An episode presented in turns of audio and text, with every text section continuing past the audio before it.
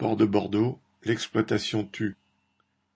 Au port de Bordeaux, vendredi 4 août, cinq ouvriers étaient transportés à l'hôpital en urgence absolue après une chute d'une dizaine de mètres de haut depuis leur nacelle élévatrice, dont le plateau s'était décroché. Lundi 6 août, l'un d'entre eux est mort.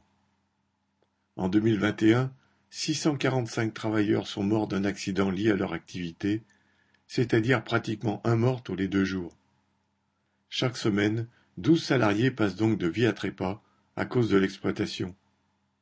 Ces chiffres terribles montrent aussi que les plus touchés sont les travailleurs qui accomplissent les travaux les plus durs, ceux qui découvrent leur poste de travail, notamment les intérimaires. À Bordeaux, une enquête a été ouverte pour homicide involontaire et blessures involontaires.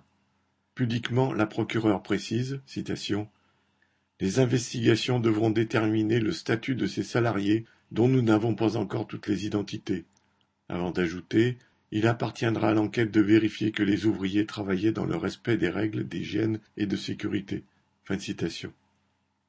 Les cinq ouvriers œuvraient à la rénovation d'un hangar du port. Le chantier était confié à l'entreprise Castel et Fromaget, qui se présente comme le premier constructeur de bâtiments métalliques en France, entre guillemets, et appartenant au groupe Faya, Premier groupe français indépendant de construction leader mondial du matériel routier. Quant aux morts et ses quatre camarades, des ouvriers russes, ils travaillaient pour un sous-traitant de Castel et Fromaget du groupe Faya. Deux groupes qui s'affirment premiers dans leur domaine, mais ne le sont certainement pas en matière de sécurité du travail sur leur chantier, au mépris de la vie des ouvriers.